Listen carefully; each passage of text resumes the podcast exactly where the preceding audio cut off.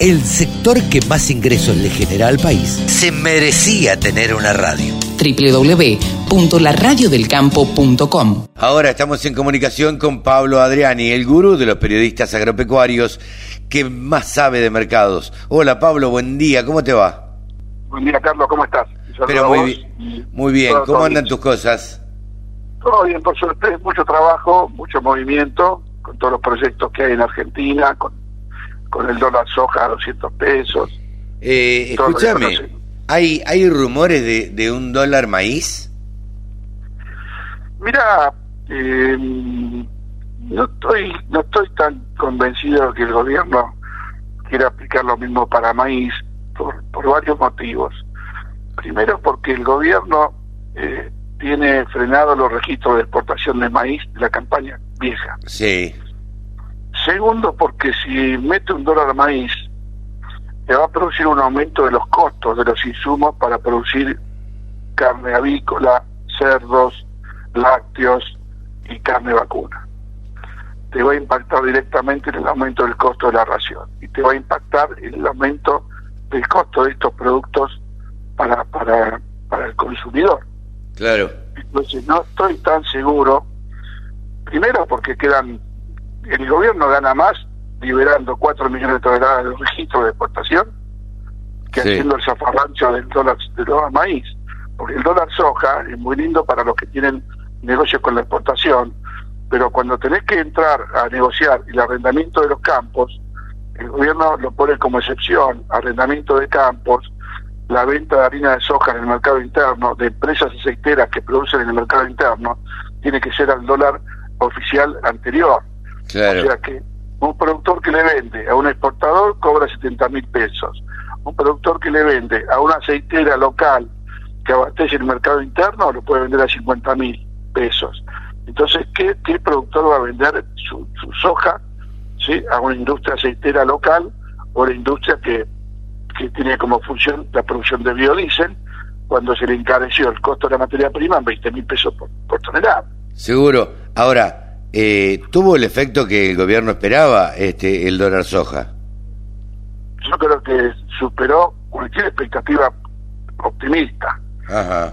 Superó, hasta me superó a mí las expectativas que yo tenía. Estamos entrando, eh, ayer se cumplió la segunda semana, desde el domingo 5 de, domingo 4 de septiembre que lo anunció el ministro Massa, y ya deben estar arañando los 8 millones de toneladas. 8 millones de toneladas en dos semanas, cuando la última semana de agosto los productores vendieron solamente 150 mil toneladas de soja. Claro. acá estamos hablando de 8 millones en dos semanas. Entonces, si me quedan dos semanas de septiembre, siendo pesimista, y bajo a la mitad el volumen de venta de los productores, estás hablando de 12 millones de toneladas que pueden cerrar a fin de septiembre, ¿sí? eh, para para para para que para que primero la industria acetera tenga suficiente volumen físico para procesar y que el gobierno tenga un ingreso de divisas que va a superar los 6 mil millones de dólares. Ahora, el gobierno esperaba 5 mil, va a superar los 6 mil millones. Por eso hay que agregarle la liquidación del maíz, que está pendiente, y algunas liquidaciones de harina de soja y aceite de soja que quedaron eh, antes de, fines de, de agosto y que pasan a diciembre, a enero, a, perdón, a septiembre. Ahora, este era un gobierno normalmente por su ideología contrario al campo. Una vez más, la soja eh, salva del default al gobierno o al país, digamos. Digamos que la soja primero le salvó a Massa. Sí, eso sí. Porque pudo llegar a Washington demostrando que ya había 2.000, 2.500 millones de dólares que haber ingresado en la semana. Sí.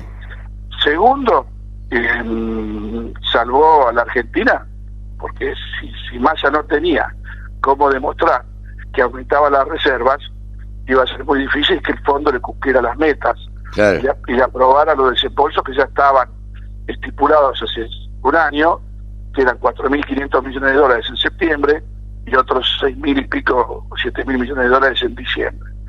Entonces, digamos que eh, la soja se habló al gobierno de vuelta y lo que es más importante, lo que es más importante, la necesidad de plata, ¿sí?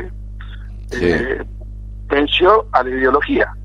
Sí, claro. Porque es la primera vez que un gobierno con, con un, una, un origen K muy anticampo hace una medida que favorece a los productores. Eh, eso te iba a decir, porque siempre tuvo, tuvo ideología de anticampo. Ahora tuvieron que, a, ver, ponerse las barbas en remojo y decir, bueno, yo necesito del campo. Digamos que miraron por otro lado. Los, muchachos de la, del Instituto Patria y la Cámpora miraron por otro lado. O su jefa le dijo, muchachos, eh, eh. no, no, me no me rompan el no me rompan el nido, porque está todo bien. Claro. Está saliendo todo bien. Entonces, eh, pero la necesidad superó la ideología. Y, eh, esa es una. Y la otra es, como bien vos decís, este es un ejemplo claro de el, poder que tiene el campo, no el poder maligno, el poder benigno y económico que tiene el campo. Sí, tienen que entenderlo, tienen que entender los, los funcionarios actuales, los políticos, los diputados, los senadores, los chicos de la cámpora, que Argentina es un país agroalimentario y agroexportador, y hay cinco países en el mundo que pueden exportar alimentos en cantidad creciente para los próximos 20 o 30 años. Uno de ellos es Argentina. Si no entienden esto, Argentina nunca va a levantar nunca va a levantar cabeza. Argentina va a levantar y va a empezar a ser un país serio cuando reconozca que el campo es el motor de la economía argentina. Y es que la estabilidad cambiaria, ingresos de divisas genuinos, mano de obra, fomento de exportaciones, todo lo que ya conocemos. O sea, yo creo que esto tiene que servir de, de, de, lección para los anticampos del gobierno, en donde la ideología, el poder de unos pocos miles de personas, ¿sí? estuvo perjudicando a 40 millones de argentinos.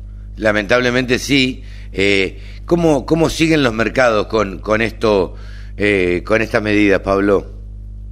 Mira, los mercados están muy firmes en Estados Unidos por, el, anuncio de Luzda del recorte en la producción de soja y de maíz en Estados Unidos. Eh, en Argentina eh, tenés una disyuntiva que es, eh, están los detractores que dicen que la soja bajó de 385 a 350 dólares. Lo que pasa es que lo que no están viendo, si una soja de 350 dólares a 200 pesos por dólar, dólar son 70 mil pesos. Y una soja de 380 dólares a 140 pesos por dólar son 50 mil pesos. Entonces no están viendo el real efecto que tuvo la medida en mejorar el poder adquisitivo de los productores en un 40%. O sea, el productor tiene que vender el 40% menos de soja que hace dos semanas para comprar el mismo insumo, bien, servicio o máquina. Sí, sí, sí, lo que sea. Por eso los, productores eh, no comen vidrio y si lo mastican no lo tragan. Si no, lo hubieran vendido 8 millones de toneladas. El productor vio que su soja se valorizó en 20 mil pesos. Más allá de que en dólares cayó, porque eh, en dólares cayó por lógico, con un dólar de 200, pesos y otro con un dólar de 140, era obvio que iba a caer la cotización en dólares, pero el peso subió. Claro. Sí, sí, sí. Eh, y, y, qué es de esperar en, los próximos en los próximos 15 días hasta que termine septiembre? ¿Que, que hagan qué los productores? ¿Que yo sigan, creo que vamos a, ¿sigan liquidando? vamos, yo creo que vamos a llegar a los 12 millones de toneladas y, el primero de octubre Argentina va a tener un problema. ¿Cuál?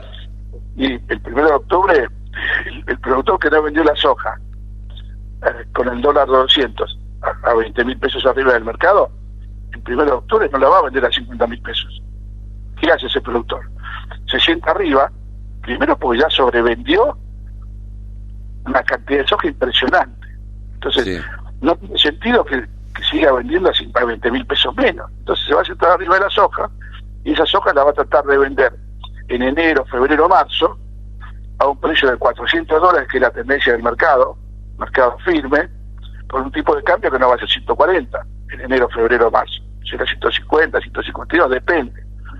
Se va a jugar a, ese segundo round. Y, hay un tema que no es menor. El año pasado, al 31 de diciembre, los productores quedaron con 15 millones de toneladas de soja sin vender por un tema impositivo, por la declaración de ganancias. Ajá. Y empezaron a vender todo en enero. Posiblemente tengamos un, un patrón como el año pasado, y si el productor vende 12 millones de toneladas, van a quedar sin vender todavía cerca de 14 millones de toneladas de soja. Pueden pasar al año que viene. Pero el gobierno va a tener un problema porque en octubre, noviembre y diciembre la liquidación de divisas por parte de la soja va a ser muy baja, muy baja. Te diría que va a ser casi nula.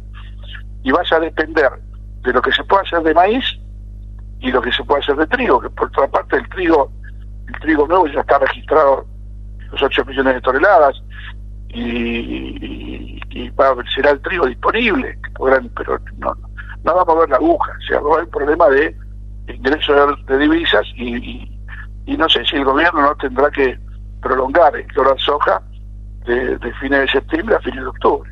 Eh, una cuestión de conveniencia, ¿viste? De eso también también se hablaba, de que las entidades iban a pedir que se que, que se extendiera por lo menos un mes más. Exacto. Así que, bueno, esto el gobierno obviamente no te va a decir hoy, lo extiendo un mes más, porque se le corta la oferta ahora. Claro. El gobierno te va a decir, esto es el 30 de septiembre. Claro. ¿Entendés? Ah, el 30 de septiembre, o mejor dicho, el primero, el 2, el 3, el 4, el 5 de octubre, cuando se vea que el productor no vende un kilo de soja, ahí el gobierno va a tener que empezar a analizar, bueno, ¿cómo hago para recomponer reservas, como para promover ingresos de divisas?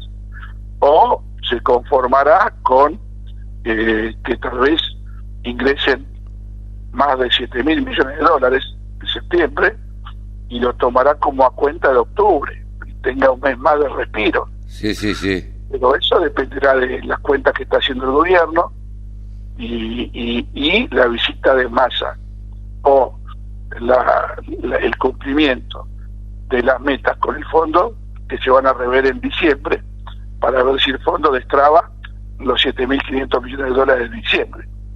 Como ya trabó los de, los de, septiembre, los destrabó, porque Massa fue con un equipo muy sólido, por lo menos figura como fue fue con un equipo muy muy sólido y, cubriendo todos los temas.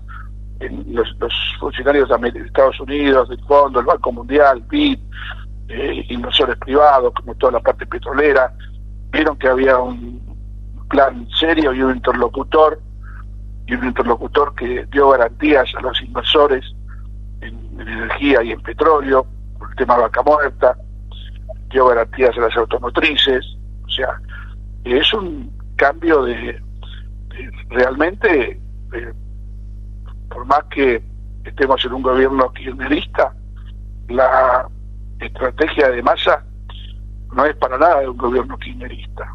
Sí, sí, sí. La estrategia de un gobierno más centrado en lo económico y en el cumplimiento de los de los acuerdos. Sí, sí. Pablo, muchísimas gracias como siempre por esta columna. Un abrazo, que tengan buen fin de semana. Buen fin de semana. Pablo Adriani ha pasado aquí en los micrófonos de la Radio del Campo, el gurú de los periodistas agropecuarios. Escucha la Radio del Campo en tu celular. Bájate la aplicación. Es re fácil.